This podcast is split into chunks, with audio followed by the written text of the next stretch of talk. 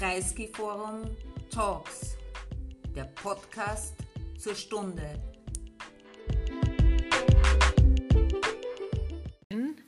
Nach zweieinhalb Jahren Abstinenz und unglaublichen Phantomschmerzen ist Isolde wieder bei uns im Haus. Bitte begrüße Sie.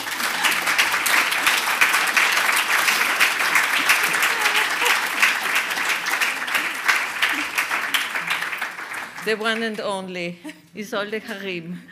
Ähm, ich bin wirklich total bewegt, dass Isolde, die unsere erste Kuratorin im Kreisky-Forum war und ist, äh, wieder da ist und in diesen zweieinhalb Jahren ein unglaubliches Oeuvre geschrieben hat. Ein wunderbares Buch, das ich Ihnen allen sehr ans Herz lege. Und ich danke dir ganz besonders dafür. Es ist unglaublich, umwerfend. Danke. Als Gesprächspartner haben wir Franz Schuh gewonnen. Ich brauche Ihnen Franz Schuh nicht vorstellen. Als ich darüber nachdachte, eine Sekunde, wer der beste Gesprächspartner für Isolde zu diesem tollen Buch sein soll, ist mir nur Franz eingefallen. Und ich bedanke mich sehr herzlich bei dir, Franz, dass du die Einladung angenommen hast und diesen Abend heute mit Isolde machen wirst. Bitte begrüßen Sie auch Franz Schuh.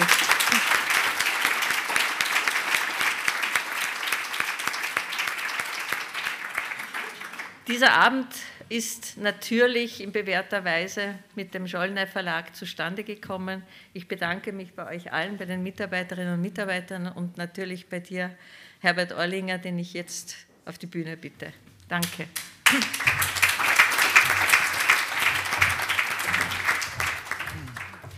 Ja, sehr geehrte Damen und Herren, auch von meiner Seite herzlich willkommen zu diesem Abend. Ähm, ich es ist jedes Mal ein Vergnügen, äh, hier sein zu dürfen im Bruno Kreisky Forum. Erst vor zwei Wochen durften wir das Buch von Ernst Strohall über seine Familie hier vorstellen und heute das neue Buch äh, von Isolde Karim. Ähm, jetzt fällt es mir ehrlich gesagt schwer, Isolde Karim und den Moderator Franz Schuh in diesem Forum vorzustellen. Das hieß es ungefähr wie Bruno Kreisky in die Armbrustergasse zu tragen. Aber ähm, ich will mich kurz fassen. Isolde Karim ähm, ist, hat sich in den vergangenen Jahren zu einer wirklich der führenden Denkerinnen im deutschsprachigen Raum entwickelt. Äh, Sie erinnern sich gewiss an Ihr letztes Buch. Ähm, ich und die anderen, indem sie ein Thema des Pluralismus behandelte, ein Thema, das ja nicht neu ist und dem sie doch ganz neue Facetten abgewonnen hat. In ihrem neuen Buch ähm, Die Qualen des Narzissmus geht es wieder um ein Thema, das ja nicht unbedingt neu ist, was aber Isoldes Gedanken dazu ausmachen, die verführen dazu, dieses Thema neue Facetten, neue Einsichten abzugewinnen. Und das vermag sie in einer wirklich luziden Prosa zu tun, wie ich sie momentan selten finde in der deutschsprachigen Gedankenwelt.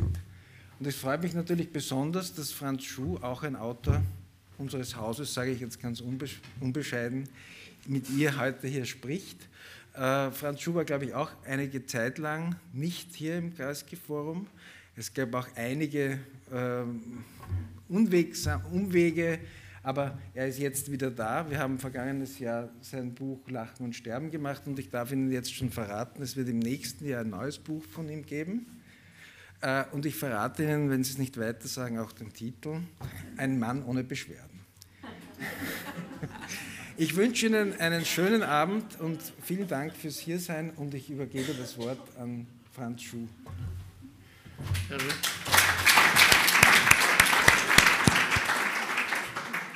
Wenn ich das so höre und auch äh, äh, das Buch, das ich hier vor mir liegen habe, als eine Lehre für uns alle betrachte, dann fällt mir, gut, da fällt mir oft ein Friedrich Nietzsche ein, der über das Lob gesagt hat, Lob ist immer eine Frechheit, weil da tritt einem einer nahe und äh, äh, tut so, als ob es wichtig wäre, was er über einen meinte. Nicht? Äh, man sieht schon, Philosophie ist eine harte Angelegenheit, weil hin und wieder Wahrheiten zum Ausdruck kommen, die man besser nicht hört. Nicht? Äh, äh, übrigens, äh, Isolde Karim wird so im Jargon unserer Journalisten immer genannt als äh, äh, jemand, der Publizist ist oder eine Publizistin ist und eine Philosophin. Nicht? Das ist natürlich ein Blödsinn, weil sie eine Publizistin als Philosophin ist. Nicht? Und äh, weil sie Philosophisches auch äh, publiziert. Also äh, ich muss sagen, äh, ich äh, bin ein Konkurrent von ihr. Auch das spielt eine Rolle, eine, die man aus ihrem Buch lernen kann. Vorsicht, überall sitzen die Konkurrenten in der narzisstischen Gesellschaft. Aber ich äh, muss sagen, eine narzisstische Krücke ist, dass man sich an den Produktionen der Konkurrenz so weit erfreuen kann, dass man die Konkurrenten erträgt. Und da muss ich sagen, die äh, Glossen, der philosophischen Glossen. Und äh, es kommt auch noch dazu, dass das eigentlich eine wunderbare Gattung ist, die philosophische Glosse. Die macht nicht sehr viel von sich her, aber kann äh, mehr sagen als äh, tausend Bücher, wenn man ein Glück hat und wenn man es kann. Nicht? Also ich erinnere mich zum Beispiel an eine Glosse über Helden. Das war ein wirkliches Meisterstück, weil wir haben ja in der Geschichte der Helden, auch das ist ein narzisstisches Problem, einen seltsamen Wandel. Nicht? Enzensberger mhm. hat den äh, großen Gorbatschow genannt, das ist nun der Held der Stunde. Äh, warum? Weil er nicht angreift, sondern zurücktritt. nicht? Also der zurücktretende Held und äh, das, äh, solche Spiele äh, gab es bei ihr nicht, sondern sie hat tatsächlich gesagt, äh, sowas wie Helden brauchen wir doch, selbst wenn wir vom Brecht her wissen, arm ist ein Volk, das Helden braucht. Nun, ähm, es ist ein bisschen schwierig, über dieses Buch spontan zu sprechen, also frei zu sprechen. Und das liegt an unseren Möglichkeiten der freien Sprache. Die Philosophie, auch das ist eine unangenehme Wahrheit, ist eine verschriftlichte Disziplin. Nicht? Äh, Plato hat dem Sokrates zum Schriftlichen verholfen, aber im Grunde ist es eine schriftliche Disziplin und die ermöglicht das Hin- und Herschauen. Also du kannst, während äh, im, beim Ohr alles vorübergeht, kannst du beim, beim Lesen, das sage ich für meinen Verleger, der hoffentlich bald das Honorar bezahlt, also äh, beim Lesen nicht, hast du die, die, die Möglichkeit, ähm, nachzudenken. Und das ist bei dem Buch von der Isolde Karim extrem notwendig, einfach aus einem Grund, äh, nicht aus einem gewöhnlichen Grund, sondern deshalb, weil sie mit Paradoxa arbeitet. Nicht? Und Paradoxe sind eigentlich schwer, so, äh, wenn, sie, wenn sie einem nicht unwillkürlich passieren, ist es schwer, so ein Paradox äh, nachzuerzählen. Aber du hast den Hinweis auf das Paradox schon vom Verlag her auf den Buchhintern. Äh, was bedeutet es für die Gesellschaft, wenn ein so antigesellschaftliches Prinzip wie der Narzissmus zur herrschenden Ideologie wird. Also ich bin Luhmann-Anhänger und äh, Luhmann hat uns das ja schon gepredigt, dass das Paradox äh, äh, die Existenzbedingung der Moderne ist. Und diese Paradoxe, die sich durch, das, durch den Text ziehen, sind etwas, das uns, ähm, ja, also mich zumindest überzeugt, äh, dass es gar nicht so leicht ist, sein Leben unmittelbar zu genießen, weil du steckst immer in, in Dilemmatas drin, bei denen du eine Chance hast, dass du sie nicht kennst. Diese Chance hast du und sie ist auch in diesem wunderbaren Buch, ist diese Chance irgendwie hintendrauf von einer Kollegin vom WDR äh, zitiert. Karim macht Dinge sichtbar, die wir alle mitkriegen, aber nicht so richtig zu fassen bekommen. Also du kannst dich auf die Position beziehen, also da, das will ich nicht so richtig fassen, weil das wird irgendwo unangenehm äh, und, und, und heikel. Äh, ich will mal, ähm, um auch die wesentliche Autorin des heutigen Abends zu Wort kommen zu lassen, ich will ähm, mit der Grundfrage beginnen, äh, die da lautet und die mindestens so fundamental heutzutage erscheint wie die klassische Frage, ob etwas ist oder nicht äh, oder etwas nicht ist, also ob es Sein gibt oder ob nur Nichtsein existiert, ob das Leben nur ein Traum ist oder tatsächlich das ist, woran man sich den Kopf stoßen kann. Diese Frage lautet, wieso lassen wir uns eigentlich darauf ein, uns freiwillig zu unterwerfen. Und suchen wir mal den Grund, diese Frage überhaupt zu stellen. Mhm. Naja, ähm, ich, glaube eigentlich, dass die Antwort auf diese, auf diese komplizierte Frage ganz einfach ist, weil man was dafür kriegt, weil das ein Tausch ist. Man würde sich nicht darauf einlassen, wenn man nicht etwas dafür bekommen würde. Und äh, was man dafür bekommt, ist eine, eine Ermächtigung und eine, einen Zuspruch. Und das ist, glaube ich, dieses, wir sind vollkommen süchtig nach dieser, nach dieser Ermächtigung, die ohne, ohne dass das sozusagen mitreflektiert wird, dass genau darin das Einverständnis mit den Verhältnissen oder die Unterwerfung unter die Verhältnisse eigentlich einhergeht. Also ich glaube, es ist so ganz einfach. Und das berühmte Paradox ist ja, äh, dass wir gerade dort, wo wir Widerstand leisten, erst recht auf der Ebene sind, äh, die unser freiwilliges Einverständnis mit den Umständen äh, mit sich bringt. Also selbst der Widerstand ist noch in diese, sagen wir mal, Tauschgesellschaft äh, mit einbezogen. Ja, aber sozusagen das bezieht sich wirklich nur auf sozusagen auf unsere Gesellschaften hier. Also natürlich, man muss das in anderen Gesellschaften oder in anderen Situationen, die Frauen im Iran haben, da hat sozusagen Widerstand eine andere Funktion als hier. Also ich glaube, den Unterschied muss man mal machen.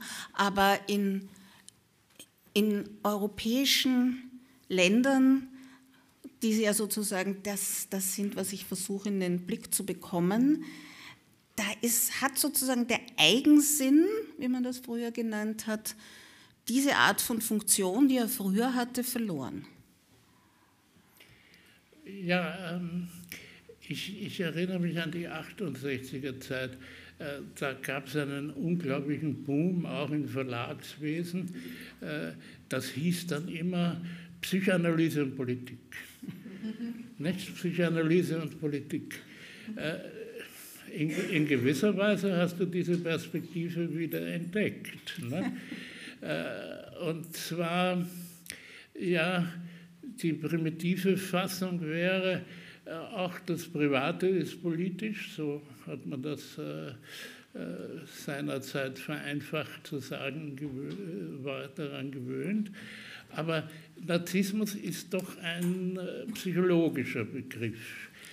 Und ein psychoanalytischer Begriff. Naja, gut. da wollen wir nicht streiten. Ja, also ich meine, was ich an dem Buch besonders schätze, das habe ich dir ja gesagt, ist die Entwicklung und die Methode des Fragens. Nicht? Äh, du begleitest äh, den Leser von einem Begriff zu seinem Gegenteil. Das ist fast hegelianisch von der Ästhetik her, nicht vom Inhalt. Äh, und so kann auch in, in, in, dieser Form der Methode Einsicht gewährt werden, wie sehr eine psychologische Terminologie dafür zuständig sein kann, was gesellschaftlich äh, eigentlich der Fall ist. In der 68er Zeit hat man dann oft gesagt, naja, das ist Psychologie. Nicht? Äh, aber es gab auch die Gegenströmungen nicht, der sogenannten kritischen Theorien, nicht, die versuchten, äh, das Psychologische und das Politische oder das Psychoanalytische das ist schon richtig. Psychologisch kann man nicht sagen, weil dann müsste man die Empiristen und die ganzen anderen genau. Psychologen genau. die Hirnströme messen, was eine anständige Tätigkeit ist, kommt auf das Hirn an. Aber äh, äh, die psychoanalytische Theorie, wie das in, ins Politische oder, oder ins Soziale umschlägt, das ist doch eine nicht so einfach sich ergebende Sache. Also dazu zwei Punkte, die ich wesentlich finde. Äh, man nimmt so einen Begriff von Freud wie den Narzissmus, aber man wendet, also in dem Fall ich, wendet ihn nicht dafür an, um eine Pathologie darzustellen. Ich glaube, jetzt möchte ja. Das ist die Pathologie.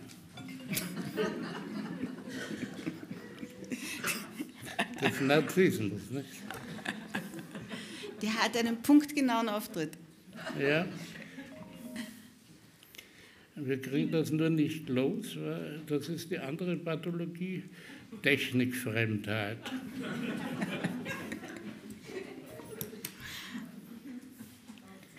Du kannst ruhig weitersprechen. Echt? Du Bist du ganz sicher, dass das gleichzeitig geht? Naja, ich bin, ich das, ich bin das gewohnt. gleichzeitig. Ja. Wo ist jetzt dieses Ding? Na, siehst du, das ist.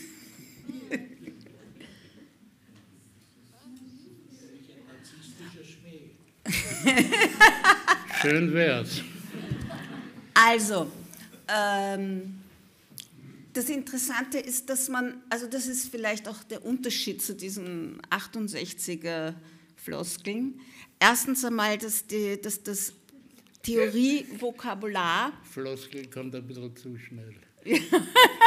naja, so wie du es gesagt hast, klar. Also ich meine, das hast du ja schon vorbereitet. Das war nicht so nein, schnell. Äh, nein, das Wesentliche ist, dass es hier darum geht, dass, dass man dass dieses Vokabular benutzt, also zum Beispiel einen Terminus wie Narzissmus, der ja ganz präzise von Freud beschrieben wird, um aber eine gesellschaftliche Normalität darzustellen. Das ist mal der erste Punkt.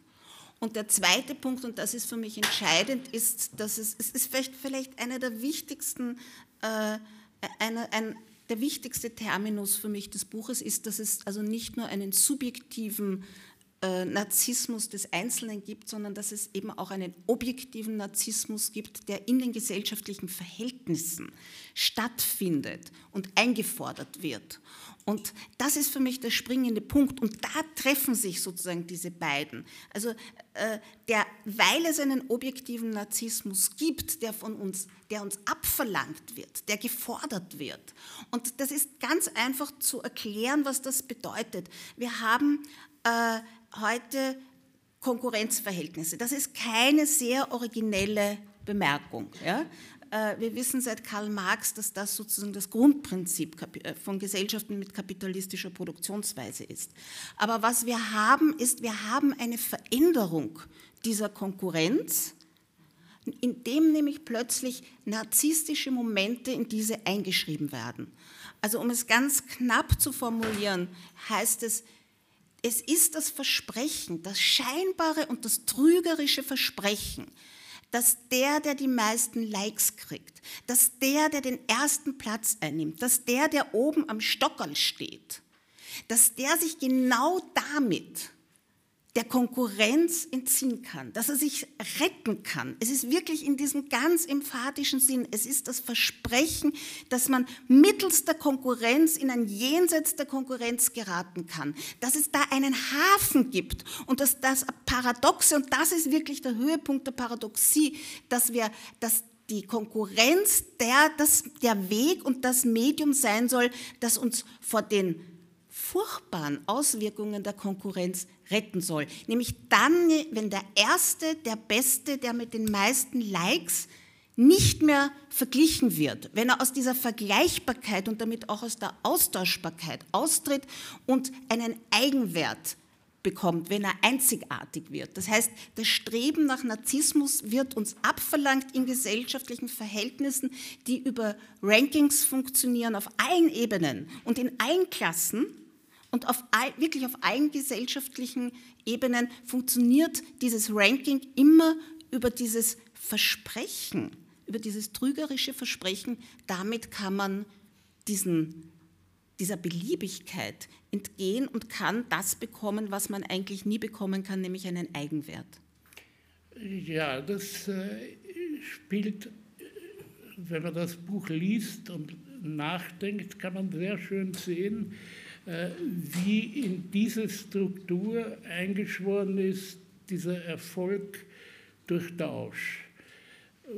Weil äh, es mal sowas gab im Narzissmus, eine Erfahrung äh, des primären Narzissmus, wie Sie schreiben und wie auch Freud schreibt, also dieses ozeanische Gefühl, Niemand steht einem im Weg, nichts steht einem im Weg, sondern man ist äh, befreit von anderen äh, durch, allein durch sich selbst. Befreit von den anderen allein durch sich selbst, also in meiner romantischen Terminologie, man ist glücklich. Nicht? Aber dann macht man diese scheußliche Erfahrung, äh, da gibt es noch was anderes. Äh, da da gibt es noch andere. Und wie bringe ich die anderen so weit, äh, das ist Konkurrenz eigentlich, wie bringe ich die anderen so weit, dass sie mein Glück bestätigen, äh, mir nicht mehr im Wege stehen, und wenn das eine gesellschaftliche Angelegenheit wird, wie Sie das äh, beschreiben, äh, wenn das eine gesellschaftliche Angelegenheit wird, dann ist die Selbstidentifikation äh, das Mittel, äh, mit anderen so umzugehen, dass sie nur zustimmen müssen. Also äh, man braucht sie nicht, um irgendeinen Austausch zu haben. Ähm, sondern man braucht sie für die Zustimmung, dass diese äh, Selbstidentifikation die wahre, die richtige ist. Es geht also um dieses klassische Problem der Identität. Äh, und Isolde Karim schreibt, äh, es ist immer die gefühlte Identität. Nicht? Weil was wahr bleibt, ist, dass Identität ständig vermittelt wird, aber hier wird sie vermittelt äh, durch äh, die narzisstischen Tauschgeschäfte, die man in so einer Gesellschaft machen kann. Also das Erste, wenn ich das jetzt alles aufnehme, was du gesagt hast, dann... Ja, das hast ja du gesagt. okay, ein schöner Tausch. Schöner Tausch, ja. Erstens einmal, die Anerkennung, also ich glaube, was man auch neu denken muss, sind die Anerkennungsverhältnisse innerhalb so einer narzisstisch geprägten Gesellschaft. Ich habe vorher noch einen Satz vergessen. Für, die objektive, äh, für den objektiven Narzissmus ist es wichtig, dass er, genau weil er uns dieses, diese Strukturen vorgibt, also weil sich gesellschaftliche Verhältnisse durch dieses Versprechen, uns narzisstische Befriedigung gewähren zu können, ja aufrechterhalten und perpetuieren. Deswegen sind wir ja bereit zu rennen und noch mehr zu rennen und noch mehr zu geben. Immer mit dieser, mit dieser Aussicht, da könnte man irgendwo ein kleines bisschen narzisstische Befriedigung bekommen. Äh, deshalb kann ja dieser objektive Narzissmus der, der Verhältnisse am subjektiven Narzissmus, also am psychischen äh, subjektiven Narzissmus des Einzelnen parasitieren. Ja, das ist, glaube ich, ganz wichtig. Er kann das in den Dienst nehmen. Das, ist, das erzeugt eine unglaubliche Verstrickung. Ja, das ist wirklich, glaube ich, ein, das, das ist unausweichlich. Mich hat unlängst ein, äh, ein Kollege von der, von der Taz angerufen und hat gesagt, der hat das Buch gelesen, der hat sich immer schon gedacht, mein Gott, wir haben so viele Befreiungen gehabt, so viel Emanzipation, so viel ist weitergegangen. Warum schaut die Gesellschaft eigentlich immer noch so aus? Und warum sind wir nicht glücklich? Ja? Das habe ich ein, äh, eigentlich eine gute Frage gefunden. Und äh, das heißt also, dass der Begriff der Anerkennung in einer Gesellschaft, in einer narzisstisch geprägten Gesellschaft plötzlich zu etwas anderem wird. Äh, wir haben nicht mehr dieses idealisierte, die idealisierte Form, dass Anerkennung etwas ist, was symmetrisch und gleichwertig ist, wo man einander sozusagen als Gleiche wechselseitig anerkennt, wie diese schönen Vorstellungen waren, sondern wir haben plötzlich ganz neue Anerkennungsformen, wo wir uns eigentlich wechselseitig zum Publikum werden. Ja? Das ist eigentlich das Verhältnis zum anderen. Man ist sich wechselseitig Publikum und ähm, das, das war der erste Punkt. Der zweite Punkt. Das sagen Sie vor dem Publikum. Genau, na sicher, ja, man entgeht der Paradoxie nicht. Das ist es eben, dass es keinen Ausweg gibt. Punkt zwei. Das stimmt nicht. Das, äh, ich habe Sie genau verfolgt und beobachtet. Sie haben einen Wieso Aus sind wir per Sie auf einmal? Ach so, ja, weiß ich nicht. Weil wir wahrscheinlich zu viel Intimität haben. das ist ganz gut, wenn man manchmal okay, per dann ist. Aber Sie, Sie haben ja? selber gesagt, äh, einmal, naja, also erstens einmal haben Sie mit Recht darauf aufmerksam gemacht, Fragen Sie mich nicht, wie man was besser machen soll. Ich bin eine politische Philosophin, interessiere mich für, die, für, wie das politisch funktioniert, nicht wie das funktioniert. Äh, und es funktioniert leider so, dass zum Funktionieren gehört, es gibt da keinen Ausweg. Es gäbe einen Ausweg, der ist aber utopisch und den gibt es sozusagen nicht. Da ist das nirgendwo des Auswegs. Das wäre eine totale Umgestaltung der Gesellschaft. Also sowas, was Longomai versucht oder und so weiter. Nur, ja, das ist auch eine Gesellschaft, eine, eine kleine, wobei ich allerdings wette, dass von dem Moment an, wo der Narzissmus ausgetrieben ist, weil das gibt es bei Longomai nicht, da haben die Schafwolle und lauter Dinge, die kratzen und äh, die, die, die, Tiere und so weiter. Also äh, das gibt es dort nicht. Aber da, gibt's eben, da kommen immer andere Probleme dazu, also andere Verankerungen. Also die, ich glaube, ich finde das schon lehrreich, die, die, die, Vorstellung, dass sozusagen die Utopie einer totalen Umgestaltung, nicht, dass man damit was machen kann, weil die Revolution frisst bekanntlich am liebsten ihre Kinder, nicht? aber, aber dass sozusagen der Ausweg äh, sozusagen denkbar ist. Und äh, was für ein Ausweg ist es eigentlich? Äh, in das, was sie vorhin gesagt hat, wiederum eingeschrieben ist dieses Theorem vom Ich-Ideal. Das, ähm, ja, dieses politisch psychoanalytisch feststellbare, oder ich sage jetzt psychologisch feststellbare, äh, Dasein oder diese Art von, von, von Existenz sich selbst, damit das auch mit dem Narzissmus funktioniert, einem Ideal aussetzt, einem Ich-Ideal aussetzt. Nicht? Äh, Sie haben, muss ich sagen, bewundernswert, äh, den, den Narzissmus-Mythos äh, äh, dargestellt. Ähm, und den kann man verschiedenartig interpretieren. Aber das ist schon äh, interessant. Äh, erkennt sich nun Narziss in seinem Bild oder erkennt er sich nicht? Was ist sein Problem?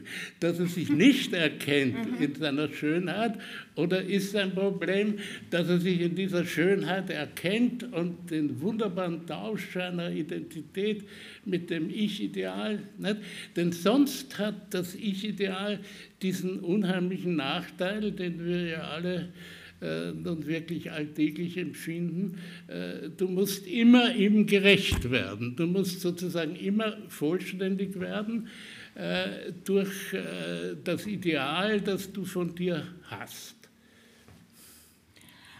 Also ich hatte noch zwei Punkte von vorher über, aber gut, äh, sagen wir so, äh, ich glaube, wesentlich für diese Frage ist, dass das Ich-Ideal also die psychische Instanz, die, das, die die Vorstellung eines besseren oder eines vollkommenen Ichs uns vorgibt und einfordert, eines unerreichbaren Ichs, dass diese, das ist sozusagen auch eine These, dass diese eigentlich die Herrschaft des Über-Ichs ablöst. Mhm. Also Herrschaft des Über-Ichs heißt äh, das, was man eigentlich mit einer Moralordnung beschreiben könnte.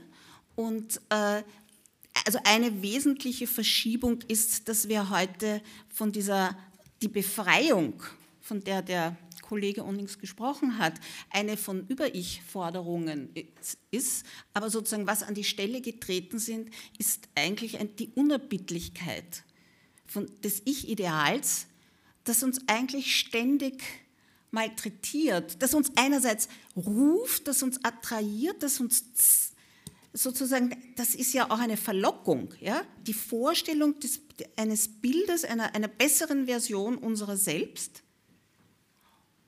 dem rennt man sozusagen nach sein Leben lang, aber man erreicht es nicht. Aber das ist das, was uns oft Trab hält. Die Frage, die ja eigentlich die Grundfrage des Buches ist, was lässt uns von alleine funktionieren? Ja. Was lässt uns von alleine funktionieren, gegen unsere Interessen, gegen dem, was eigentlich für uns nützlich sein könnte oder förderlich? Gibt es da etwas, was uns eben von alleine trotzdem funktionieren lässt? Und da ist dieses äh, Ich-Ideal, das ist eine unerbittliche Herrschaft. Ja, und eine unerbittliche Vorgabe, die ist zugleich, äh, Lacan hat gesagt, das ist exaltierend, es ist steigernd, aber es ist zugleich auch unerbittlich, weil es unerreichbar ist. Äh, und die Frage, ähm, noch einmal, um zurückzukommen auf das, was Sie vorher gesagt haben, mit der äh, Selbstidentifikation. Ich glaube, es ist wichtig zu verstehen, dass eine Ideologie, eine vorherrschende Ideologie, und die, meine Behauptung ist ja, dass Narzissmus eine Ideologie ist, das heißt, es prägt unser Weltverhältnis, dass das auf unterschiedliche Arten gelebt werden kann. Äh, und ein Beispiel dafür ist, man, man würde ja denken, dass das mit der Selbstidentifikation kommt ja aus dieser LGBTQI-Bewegung, wo die Leute sagen, es gibt jetzt dieses neue Gesetz äh, der Selbstidentifikation, wo man also selbst bestimmen kann, welches Geschlecht man hat. Und zwar nur, indem man es ausspricht. Ja? Und ähm, das war jetzt ein interessanter Blick. okay, den kann ich nicht deuten. Äh, indem man es ausspricht. Und ich finde wesentlich, dass man sagt, dass das eine, ich werte das jetzt einmal nicht. Ich sage nur, es, das ist die Reinform von Narzissmus. Da kann sich sozusagen das Subjekt mit allen Vor- und Nachteilen, äh, es ist nämlich, es hat so den Anschein, als ob das eigentlich so progressiv wäre und ein Gegenbild zur gesamten Gesellschaft. Und für mich ist es aber nur der Inbegriff des Paradigmas, das die ganze Gesellschaft leitet. Ja, das ist der Höhepunkt, das ist die Reinform. Und diese besteht darin zu sagen, Wir weisen alles zurück, was vorgegebene Ansprüche, vorgegebene Rollen, vorgegebene Bestimmungen, also gesellschaftlich vorgegebene Bestimmungen sind. Wir setzen uns selbst. Ja? Wir behaupten uns selbst und können uns absolut selber setzen. Da gibt es keine Gesellschaft und keine Natur. Da gibt es sozusagen nichts mehr, was noch vorgegeben wird. Es gibt keine allgemeinen Kategorien mehr. Ja? Die allgemeinen Kategorien werden sozusagen zugunsten dieser absoluten Selbstsetzung herangezogen. Und das, was dann an Gesellschaftlichkeit überbleibt, das Problem ist, und da sind wir wieder bei einer Paradoxie, das Problem dieser Selbstsetzung ist, dass sie aber immer anerkannt werden muss.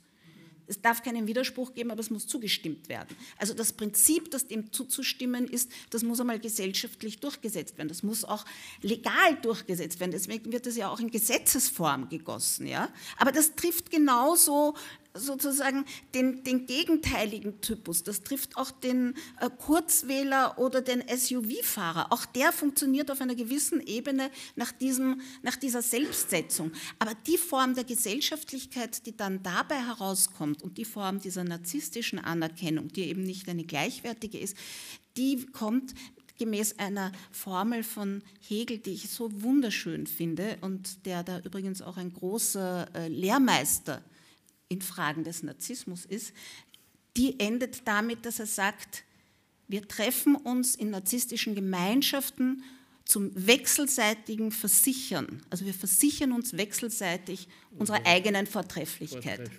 Und das, finde ich, ist sozusagen die, für mich die perfekte Formulierung für das, was da gesellschaftlich passiert. Da fallen mir zwei Dinge ein. Äh, das eine ist, ich habe noch nie ein philosophisches Buch auf diesem Niveau gelesen, das man so leicht bestätigen kann durch die Trash-Kultur. Also äh, die Werbung zum Beispiel, da, da gibt es eine, eine, eine, Werbung für Stiegelbier. Ich sage gleich nichts gegen Stiegelbier, aber da hüpfen sieben bis zehn Leute in einem Raum herum und jeder sagt, worauf er stolz ist. Und dabei gibt es eine Originalfigur, ein sogenanntes Original, das die läppischen Zeichen von Originalität, also Bart und Dings hat. Und der ruft aus, ich bin stolz darauf, dass ich ein Original bin. Nicht? Aber wir wollen nicht nur die alkoholische Seite des Problems beleuchten, äh, sondern auch das Bankenwesen. Es gibt eine Bankreklame, die lautet, unsere Bank braucht Menschen, die an sich glauben. Und eine Bank, die an sie glaubt, an diese Menschen. Nicht? Also das ist nahezu eine Kurzzusammenfassung dessen, was wir bisher äh, gesagt haben. Ich kann Ihnen sagen, dass die barmherzigen Brüder ähm, in einem Kurhaus äh, Reklame damit machen, dass man hierher kommen kann, um endlich sich selbst gleich zu werden. Also sein Du äh, als Ich zu entdecken. Und das Zweite, was mir einfällt, ist die klassische Philosophie. Die ist einmal von Ihnen genannt worden das Anerkennungsproblem. Sie haben auch einer dieser äh, berühmten äh, Texte der deutschen Philosophie von Axel Honneth genannt über, über das Anerkennungsprinzip. Mhm. Nicht? Das ist an und für sich äh, ein Hegelianismus. Nicht? Äh, Hegel hat äh, den Bürger definiert als die wechselseitig anerkannte Person. Aber das ist eine Seite. Aber die andere Seite, die viel deutlicher äh, auf diese narzisstische Problematik hinweist, ist das Wort, das Sie selbst verwenden haben, das Wort setzen. Äh, der Philosoph Fichte hat in seiner sogenannten Wissenschaftslehre äh, in dem ersten Abschnitt der Wissenschaftslehre gelehrt. Der Grundsatz lautet, das Ich setzt sich selbst. Da haben manche Philosophieassistenten ein großes Problem, weil sie den transzendentalen Charakter des Kantianer, des radikalen Kantianer Fichte nicht verstehen und immer nachdenken, wo setzt er sie hin oder was. Nein, äh, das, das Ich setzt sich selbst und der zweite Satz, das Ich lautet, das Ich setzt sich selbst das Nicht-Ich entgegen. Und Fichte ist der Begründer des äh, deutschen Nationalismus. Nicht? Der, der, der, das wollte er nicht, aber das äh, wurde er durch diese intellektuellen Konzepte. Aber eines noch, was mich in Ihrem Buch ähm, leider unglaublich faszinieren musste, ist, dass sie sagen, äh, es ist, gibt praktisch, also nehmen wir die, die Pandemie. Im Grunde, sagen Sie, sind sowohl die Impfgegner als auch die äh, Impffreunde äh, vom selben narzisstischen Tauschgebot eigentlich äh, mhm. bewegt. Und das ist ja schon irgendwie traurig. Sie selbst haben vorsichtig gesagt, in Iran ist das anders, nicht? Da, da gibt es sozusagen Widerstände auf der Straße. Aber unsere Vulnerabilität, also die Beschwerden nicht? und äh, äh, unsere äh, Aggressivität, sind von das, vom selben Regulativ äh, äh, eigentlich gleichgültig. Nicht? Genau, das ist wirklich interessant. Also nur um noch mal zu erklären, was das bedeutet. Es bedeutet, dass die Impfgegner genauso von einem Narzissmus getrieben sind wie die Befürworter. Die Befürworter gehen nur aus von einem vulnerablen äh, Subjekt, das geschützt werden muss oder von einem vulnerablen Ich, das geschützt werden muss, während die anderen gehen von einem vermeintlich robusten Ich aus, das eben nicht geschützt werden braucht. Aber was da eigentlich gegeneinander in Stellung gebracht wird, sind nur zwei Versionen desselben Narzissmus. Das ist, glaube ich, ganz wichtig zu sehen. Und insofern ist es ja auch ein Stück weit ein Scheingefecht. Das ist sozusagen das, was überbleibt, weil man eigentlich das Paradigma nicht verlässt ja, sondern weil man da quasi nur mit zwei Interpretationen konfrontiert ist eben dieses Narzissmus. Und äh, ich fand das sehr lustig, in Ihrer vorigen äh, Wortmeldung haben Sie gesagt, das Schöne an dem Buch ist, dass es so trash-kompatibel ist. Also ich gehe ja auch dauernd durch die Straßen und überall sehe ich diese narzisstischen Momente. Und, äh, und gleichzeitig ist es haben sie es ja mit Fichte kurz geschlossen, äh, was ich äh, sehr lustig finde. Aber ich glaube, das Interessante ist, dass diese, äh, dieses Trashige, es ist gar nicht trashig, sondern es zeigt sich, dass es in so vielen Formen existiert. Ja? Und man kann es sozusagen auf ganz simpel, also man kann es lang erklären und man kann es mit Freud erklären und man kann es sozusagen auf ganz simple Formen bringen. Und ich glaube, wichtig ist noch zu verstehen, noch ein, ein letzter Punkt, äh, der Unterschied äh, zu früheren, also ich fand sehr faszinierend diesen Text von Freud über die Massenpsychologie, weil da, äh, da sagt, gibt, er ein, gibt er uns ein unglaubliches Prinzip an die Hand. Und er sagt, man kann dieses Ich-Ideal, das Streben nach dem Ideal, diesen Narzissmus, man kann den auch delegieren, man kann den outsourcen. Das kann sozusagen, es gibt Figuren, die das für einen übernehmen können. Das ist ja wahnsinnig anstrengend, ja, immer diesem Ideal nachzurennen. Man wird ständig frustriert. Es braucht ja kleine sozusagen Gratifikationen, damit man da überhaupt weitermachen kann. Also es braucht kleine narzisstische Befriedigungen. Die sind immer partiell, die sind partikular. Und dann gibt es aber diese wunderbare Möglichkeit, dass man das auf jemanden anderen auslagern kann. Und bei Freud, der diesen Text ja zu einer ganz anderen Zeit geschrieben hat, ist das immer noch geprägt von Über-Ich-Figuren. Also bei ihm von dem Urvater, es ist der politische Führer, es sind immer noch Figuren, die in einer gewissen Weise eine, zumindest eine Form von Überlegenheit verkörpern oder darstellen. Ob sie diese jetzt real haben oder nicht, aber sie müssen dieses signalisieren. Sie müssen, sehr lange Zeit hatte man die Vorstellung, ein Politiker muss gebildeter sein, der muss klüger sein, der muss sozusagen eigentlich die Masse überragen. Und heute haben wir, und das ist, glaube ich, ganz wichtig, die Ablösung von, der, von den Figuren des Autoritären oder der Autorität, nicht vom Prinzip des Autoritären. Aber die Ablösung von diesen Figuren ist, dass wir heute Figuren haben, die in keinster Weise mehr äh, überlegen sein müssen, um als äh, solche Delegierungen zu funktionieren. Und das, ähm, die paradigmatische Figur für so eine Delegierung ist das Star. Und selbst da haben wir noch eine Veränderung. Schauen wir uns an, ähm, äh, bei, den, bei den Rolling Stones, ja, äh, da gab es immer noch diese, da gab es sozusagen noch diese Notwendigkeit, dass Mick Jagger, der musste viriler sein oder zumindest erscheinen, ja, als sozusagen alle anderen Männer. Das musste, also da musste es noch eine gewisse Diskrepanz geben. Heute haben wir Starfiguren, die in keinster Weise mehr so einen Vorsprung haben müssen. Harry Styles, kennen Sie den? Macht nichts.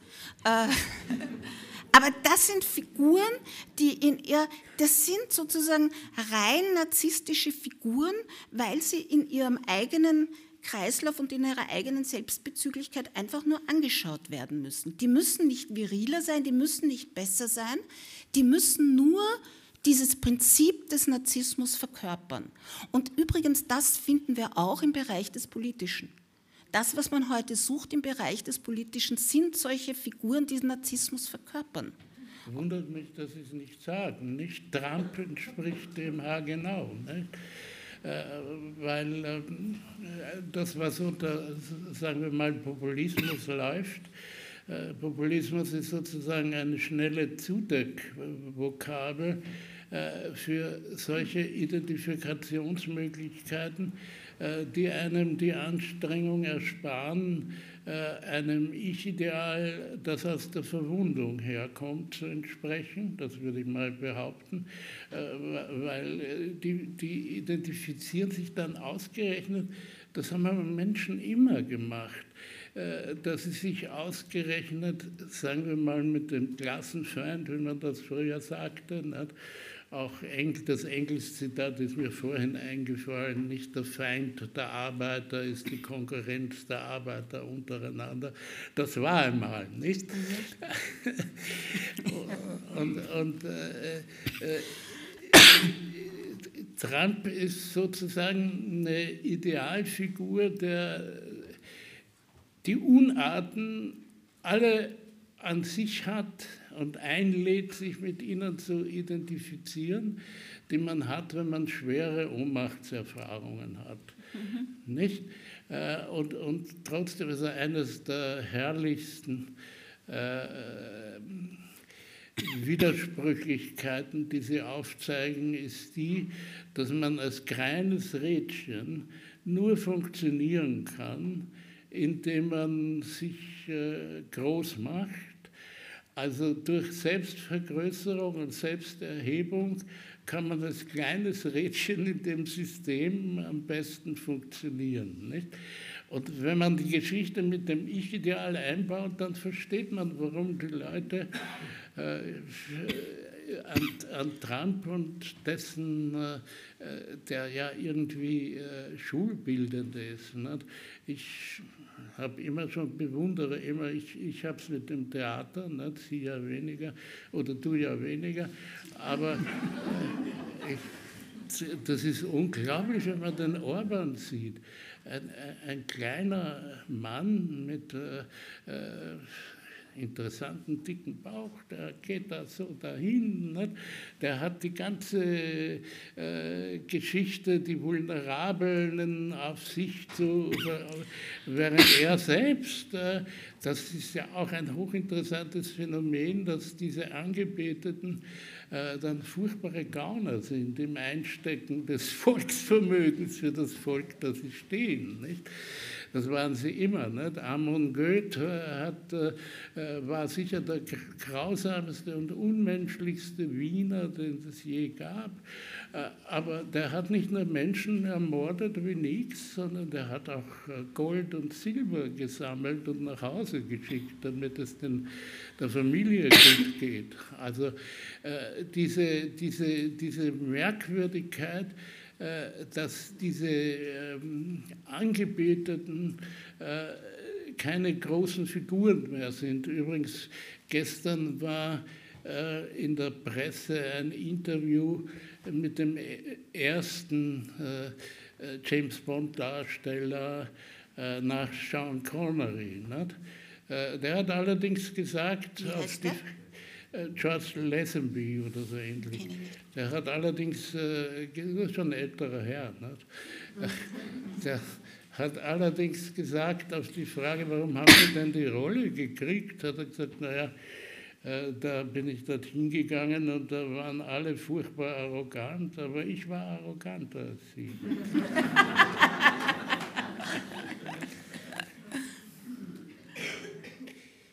ja, wir sind sozusagen in fünf Minuten am Ende.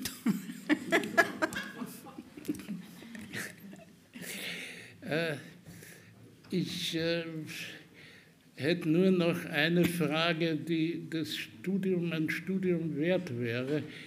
Wie ist das eigentlich welthistorisch passiert? Auch nur für diesen europäischen Bereich, das ist ja klar. Äh, aber wie kann man das äh, historisch rekonstruieren? Äh, weil es ist ja zum Beispiel die Ablösung des Über-Ichs? Äh, dass da ähm, die Konservativen haben in der Ablösung des Über-Ichs immer die Zerstörung von Moral und von und das hat man ja den 68ern furchtbar vorgeworfen. Und selbst sehr fortschrittliche jüngere Leute werfen den 68ern rückblickend vor, äh, die hätten äh, jene Sittlichkeit zerstört, die wir gerne jetzt hätten und brauchen würden, nicht? Äh, also wie, ist, wie kommt sowas historisch zustande? Das ist mal eine große Frage. Also, ja, zum Schluss. Ne? Da, kann da kann man noch so ein bisschen ja. klotzen. Ähm, na, ich glaube, wichtig ist nochmal zu verstehen, äh, also es ist nicht so, dass ich jetzt eine Antwort auf diese Frage hätte. Ich glaube, es ist nur wichtig zu verstehen, was sich da verschoben hat dass man Gesellschaften hat, die bisher eigentlich immer darauf bedacht waren, narzisstische Tendenzen einzudämmen. Durch Moral, durch Religion, durch strikte moralische Gebote. Ja? Und was sich da verschoben hat, und das haben wir schon ganz am Anfang gesagt, ist mit so viel Befreiung, mit so viel Emanzipation, hat sich aber da nicht ähm, ein wirklich freies Menschsein durchgesetzt sondern eben diese Herrschaft, des, diese ungehemmte, bislang eingedämmte und nunmehr ungehemmte äh, Herrschaft des Ich-Ideals, das geht natürlich einher mit der Ausdehnung, also das hat natürlich schon was mit kapitalistischen Entwicklungen zu tun, nämlich mit der Ausdehnung der Konkurrenzverhältnisse. Man sagt immer so schnell, das ist alles Neoliberalismus. Auch das ist so eine Vokabel, die mehr zudeckt als erklärt. Und äh, ich glaube ja auch, dass der Neoliberalismus eine ganz falsche Theorie ist. Aber äh, nämlich eine, die sozusagen das, was jetzt passiert, also nicht nur falsch im Sinn, dass man politisch anderer Meinung wäre, sondern dass sie in sich selbst gar nicht funktioniert. Aber was klar ist und was sich verändert hat, ist eine unglaubliche Ausdehnung der Konkurrenzverhältnisse auf alle gesellschaftliche Bereiche. Und sozusagen, dass es auch keine Bereiche gibt, die ob das jetzt nun imaginär war oder nicht, die davon ausgenommen waren. Wie die Familie, wie die Kunst, wie die ja. Liebe, sozusagen. Das gibt es nicht mehr. Es gibt nicht mehr Gegenbereiche, die nach anderen Prinzipien funktionieren. Und ich würde sagen, das ist wahrscheinlich die, die entscheidende Veränderung. Das war das Schlusswort. Ich danke Ihnen für die Aufmerksamkeit und lesen Sie das Buch. Unbedingt. Kaufen Sie das Buch.